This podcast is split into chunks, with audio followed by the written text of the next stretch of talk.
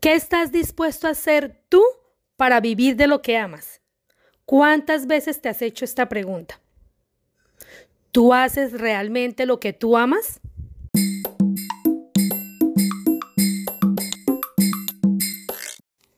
Hola, bienvenidos a otro episodio más de Coleccionista de Experiencias, un espacio especial donde ustedes y yo compartimos nuestras historias. Yo soy Mayra Ibarra y vamos a coleccionar experiencias. Este tema de hoy, pues, tiene varias connotaciones, ¿no? Em, algunos podrían decir que eso de vivir como pues, de lo que se ama es solamente para ricos, o otros dirán que pues es muy difícil vivir de tu pasión, y algunos otros también dirán que hay que trabajar súper fuerte pues para poder vivir. Bueno, yo les voy a compartir como mi historia y si les hace sentido a algunos de ustedes, pues espero que les sirva, ¿no? Cuando yo estaba pequeña, yo soñaba con ser actriz, yo soñaba con ser comunicadora social o yo también soñaba con ser médico. Eh, sí, ya sé que, que, una cosa no tiene nada que ver con la otra, ¿no?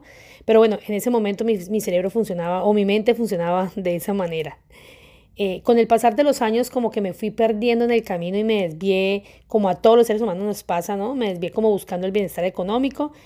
Y, y, mm, yo sé que, bueno, digamos que a lo largo de mi vida yo he tenido varias ocupaciones, también he ejercido mi profesión.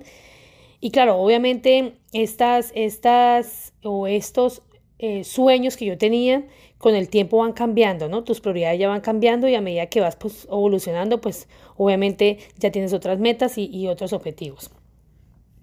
Eh, pero bueno, eso, eso, eso es tema para otro episodio y lo vamos a, vamos a entrar en él con más detalles, ¿no? Sobre ese tema. Yo siempre he sido soñadora, siempre he sido una soñadora incansable, siempre quise vivir de lo que amaba, siempre. Pero resulta, señores, que a veces la vida no es como nosotros la soñamos. Y no porque obviamente los sueños no se hagan realidad, no, nunca. Es porque a veces nos enfocamos tanto en algo que probablemente no nos corresponda, o sea, o no sea correspondiente para nosotros. Y pues la verdad es que se nos pasa la vida en eso, ¿no? Y entonces es ahí cuando los seres humanos empezamos a sufrir porque no hacemos pues lo que nosotros amamos. Y es una lucha constante diaria por hacer cosas o labores que no nos gustan o, simplemente porque pues no la queremos hacer. Pero entonces ahí viene la queja, ¿no?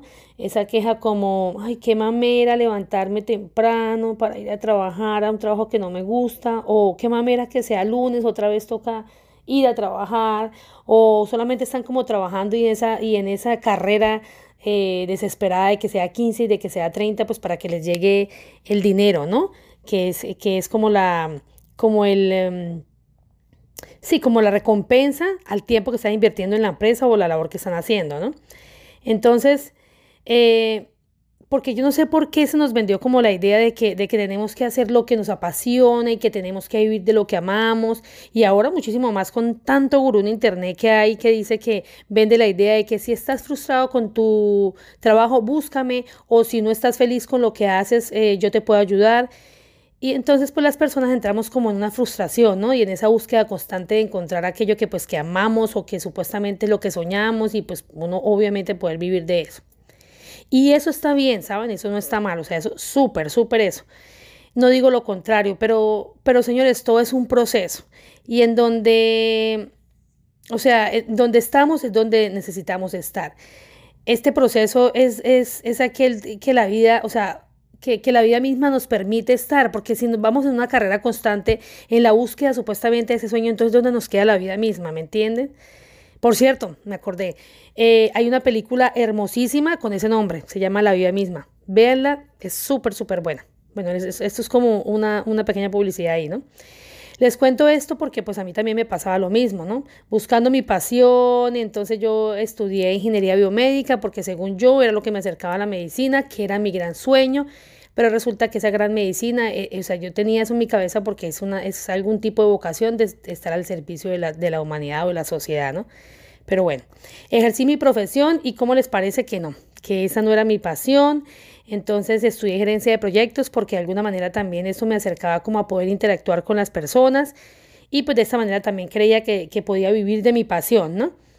Y resulta que a mí me gustaba era como interactuar, entonces yo dije, bueno, esto es lo mío. ¿Y cómo les parece que tampoco esa era mi pasión?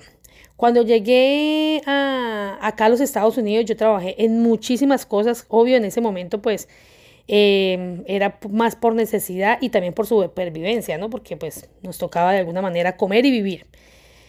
Pero bueno, siempre como que tratando de enfocarme en lo que más me gustaba. Pero nada que ver, o sea, nada más lejos de la realidad. Entonces ahí fue cuando yo aprendí o este país me enseñó a que, a que todo tiene un proceso y todo es un paso a paso y es maravilloso. Uno siempre está como corriendo, ¿no? Entonces ahí yo aprendí que, o sea, mi más grande aprendizaje y es que la vida de los sueños no es la que queremos, sino, sino realmente la que atraemos, ¿no? La que nosotros nos merecemos realmente y lo que aprendemos a amar. Em, con tanto, o sea, no sé, con tanto recorrido y, tanta búsqueda que yo he tenido por, por, buscar eso que tanto amo y vivir de lo que yo me amaba, eh, pues he aprendido muchas cosas, ¿saben? Me encontré primero que la vida es perfecta tal cual y como funciona. O sea, es tan hermosa que te da la oportunidad de que tú mismo elijas vivir de tus propias decisiones. O sea, entre aciertos y desaciertos. Y, y no importa lo que ve, o sea, las decisiones que tomes, pero que tú crees tu propio camino de los sueños. Que en vez de, enfocarte como en una búsqueda de hacer lo que amo, aprendas realmente a amar lo que haces. Amar lo que haces día a día, a valorar lo que tienes enfrente de ti. O yo aprendí a valorar lo que tenía enfrente de mí y a encontrarle como ese gusto y e, e, ese gustico a esa labor o profesión que yo en este momento o que yo en ese momento estaba haciendo, ¿no? O sea, eh, porque obviamente sin duda alguna, o sea, es parte fundamental o es más bien un, como un escalón, ¿no? Para llegar a donde tú quieres llegar, a vivir de lo que amas, que eso es lo que todos queremos llegar, ¿no? Porque las circunstancias son tan perfectas para ti que, que el aprendizaje, o sea, o es tan fuerte que te saturas y tomas acción para que vayas por ese sueño, o te ponen otros escenarios para que valores lo que tienes y aprendas a amar lo que estás haciendo porque sí o sí, señores, debemos aprender a amar lo que se hace, porque es gran parte indispensable para poder llegar a, vivir de lo que se ama. Entonces, creo que esta reflexión que les estoy dejando ahorita es, sí, todo el mundo habla de vivir de lo que se ama, pero nadie habla de amar lo que se hace y que si está ahí para nosotros es porque es una bendición y tenemos que abrazarla y hacerla con el mayor amor del mundo y así poco a poco se van a abrir puertas que nos van llevando a vivir, nos van llevando como a ese sueño para ahí sí aún, para que ahí sí, perdón, llegar a vivir de lo que amamos. ¿Cuál es la moraleja de esta historia? Aprender a encontrar el gusto, señores, aprender a encontrar el gusto y amar lo que se hace para que sea mucho más fácil, ¿no? Llegar a lo que se ama. Les dejo esta pequeña reflexión.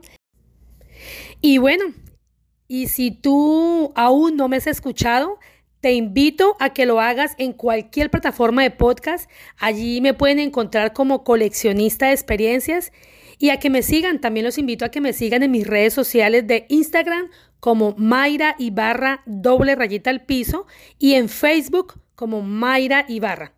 Y pues de esa manera podemos estar más cerquita ustedes y yo. Les mando una lluvia fuerte de bendiciones y espero que nos volvamos a encontrar en una próxima oportunidad. Bye bye.